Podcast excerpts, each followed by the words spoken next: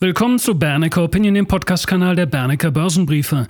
Diese Episode ist eine Podcast-Variante des Aktienschnelltests von Michael Hüsken und Oliver Kantim. Die eigentliche Sendung konnten Abonnenten im kostenpflichtigen Bernecker TV-Programm bereits am Donnerstag, dem 12. Januar 2023 nutzen, also dem Tag der Aufzeichnung. Übrigens, haben Sie Lust auf die eigentliche Gesamtsendung inklusive Teil 1 und viele weitere Beiträge der Bernecker Redaktion? Dann abonnieren Sie doch jetzt Bernecker TV. Es ist eines unserer günstigsten Produkte. Informieren Sie sich gerne über die Produktrubrik auf unserer Webseite www.bernecker.info. Ich wiederhole www.bernecker.info und dann in die Produktrubrik schauen. Jetzt eine gute Zeit Ihnen mit dieser Bernecker Opinion Podcast Episode.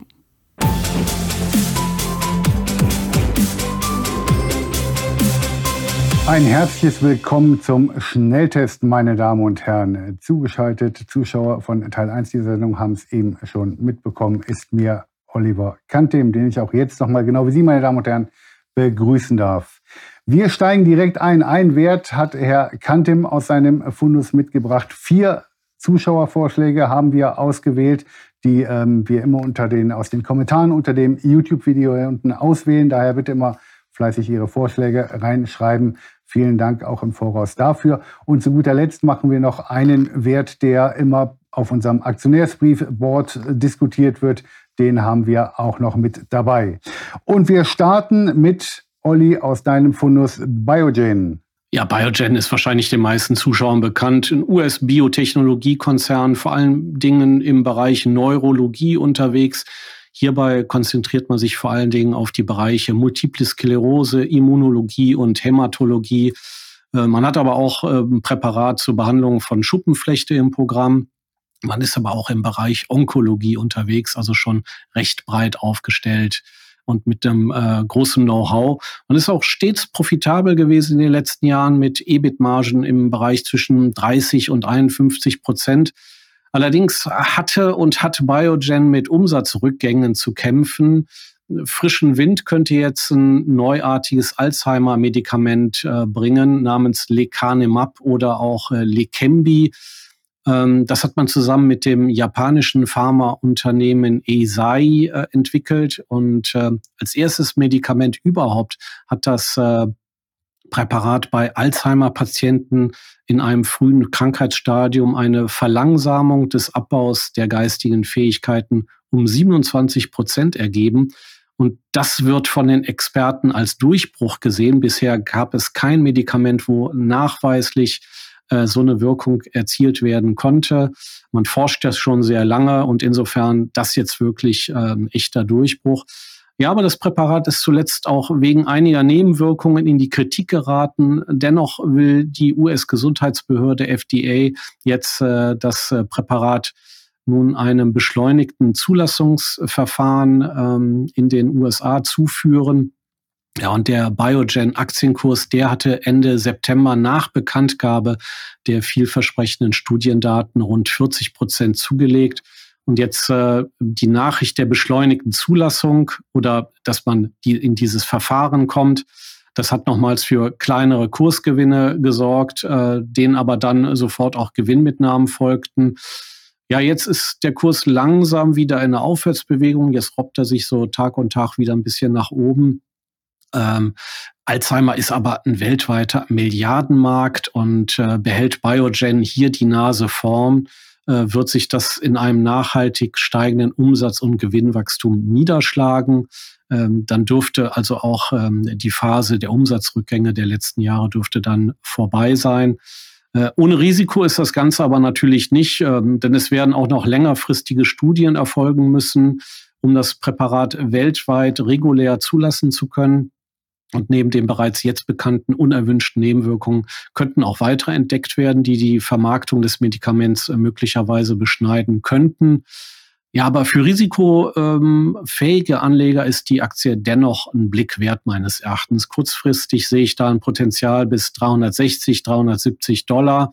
Und schlägt das Alzheimer-Präparat aber richtig ein, sind langfristig auch deutlich höhere Kurse denkbar. Dann kommen wir zu dem ersten Zuschauervorschlag und den kennt wahrscheinlich jeder, Microsoft. Ja, braucht man wahrscheinlich auch nicht äh, groß vorzustellen. Größter Softwarehersteller der Welt. Bei Software ist man in den Bereichen Betriebssysteme, Bürosoftware, äh, Videospiele, Serverprodukte und Cloud-Dienstleistungen unterwegs. Man bietet aber auch Hardware an äh, in Form von Laptops oder Spielekonsolen, wie zum Beispiel die Xbox an. Und man zeigt ein stetiges, ungebrochen dynamisches Wachstum im prozentual zweistelligen Bereich. Und man ist auch hochprofitabel mit stabilen EBIT-Margen im Bereich um 40 Prozent. Man generiert zudem stetig positive freie Cashflows im mittleren zweistelligen Milliardenbereich.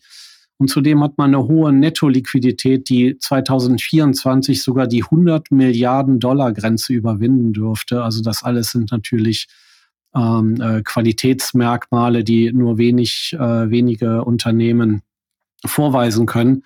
Ja, und die Bewertung, die war wegen des dynamischen Wachstums und der hohen Profitabilität in den letzten Jahren äh, immer hoch, allerdings zu Recht, muss man sagen. Äh, aber der Aktienkurs hat auch im letzten Jahr wie viele andere Technologiewerte hm, massiv unter dem äh, Zinserhöhungstrend gelitten, was die Bewertungen deutlich gedrückt hat. Ähm, das KGV per 2023, äh, das liegt nun bei 24.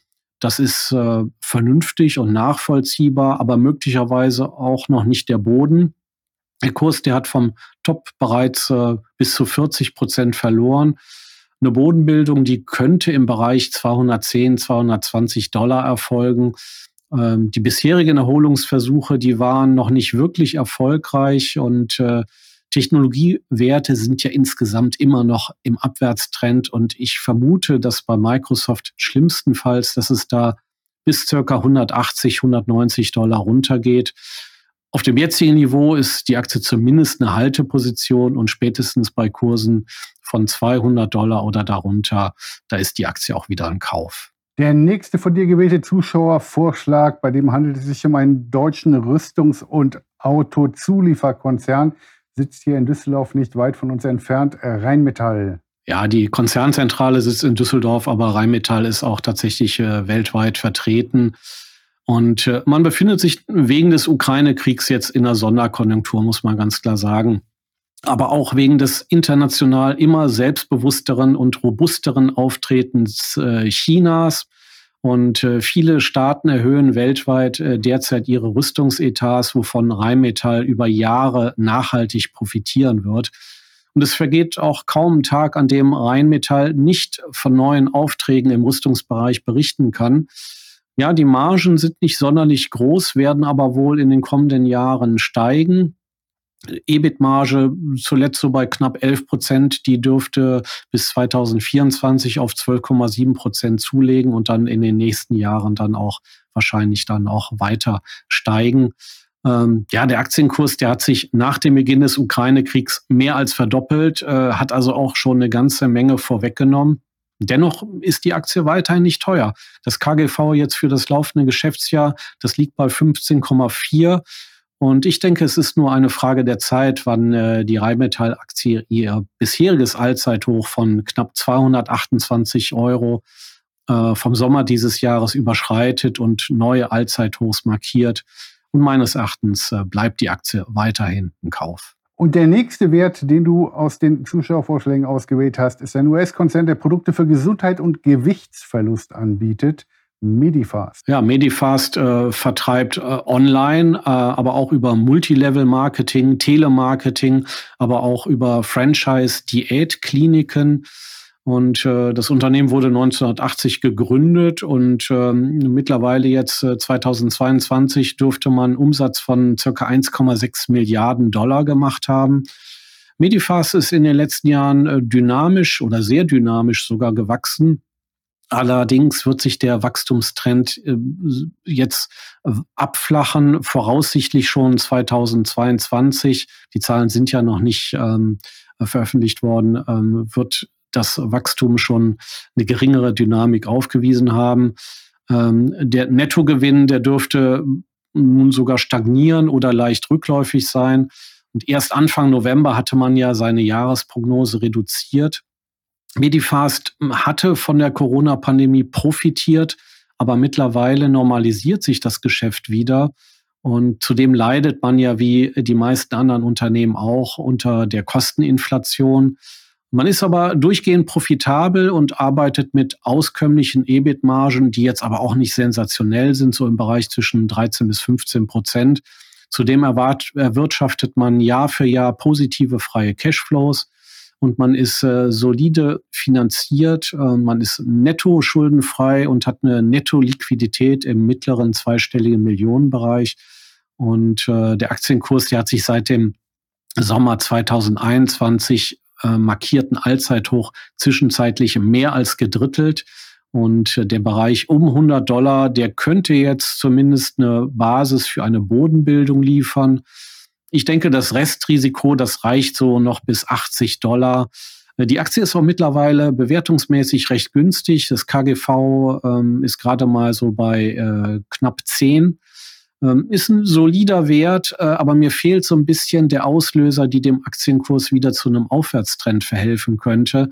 Deswegen würde ich zunächst eine Bodenbildung abwarten. Wer aber bereits investiert ist, der kann auch weiterhin dabei bleiben. Und der letzte Zuschauervorschlag, den du für heute ausgewählt hast, ist ein Unternehmen, eines der weltweit führenden Unternehmen im Bereich industrielle Reinigung und Hygiene. Das ist die Ecolab. Ja, Ecolab aus den USA bietet seine Dienste Hotels, Restaurants, Brauereien, Lebensmittelherstellern, Wäschereien, Krankenhäusern, Gebäudereinigern und der Landwirtschaft an und äh, wurde 1923 gegründet und dürfte 2022 einen Umsatz in Höhe von gut 14,2 Milliarden Dollar gemacht haben.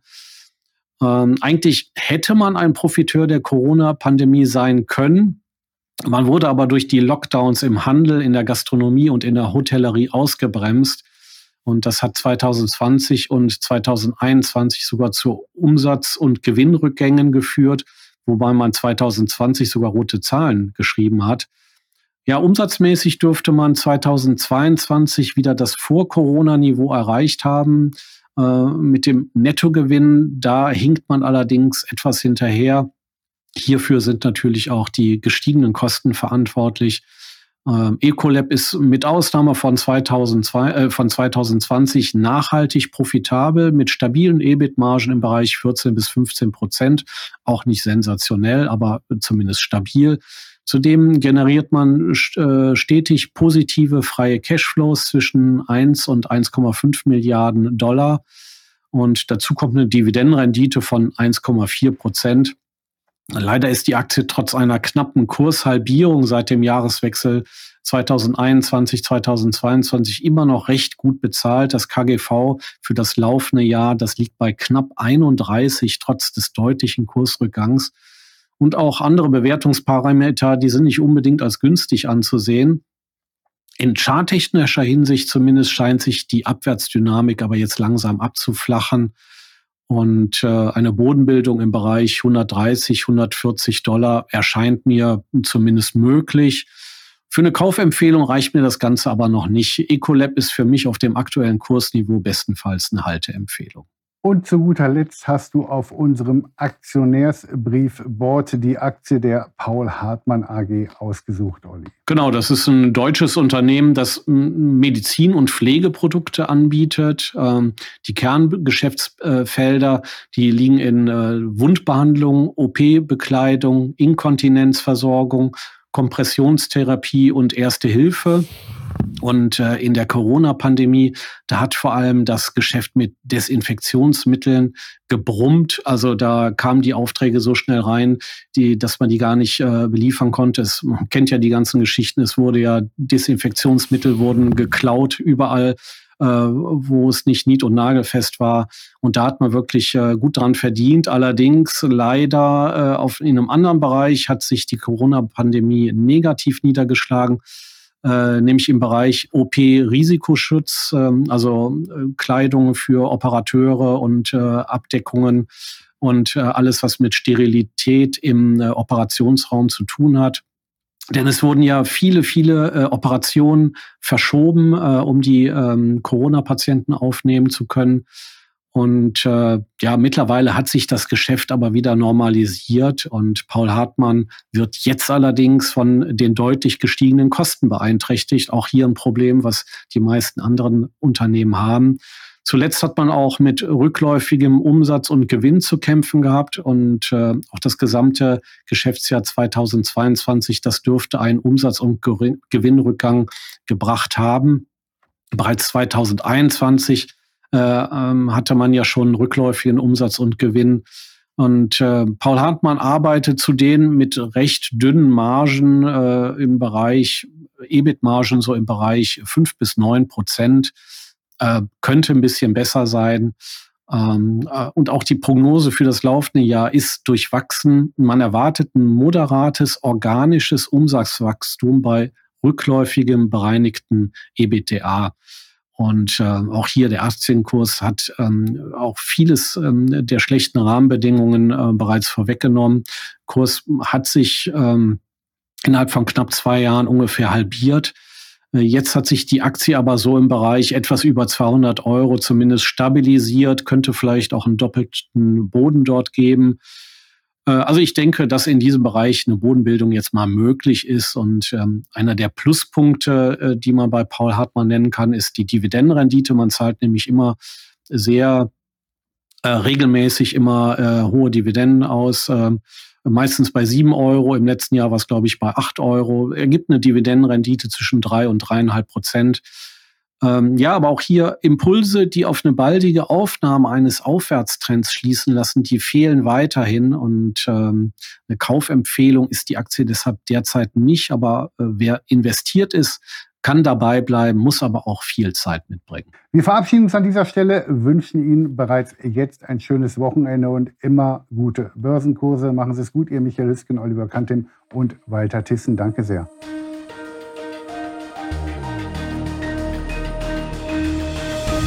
Bitte beachten Sie die nachfolgenden rechtlichen Hinweise.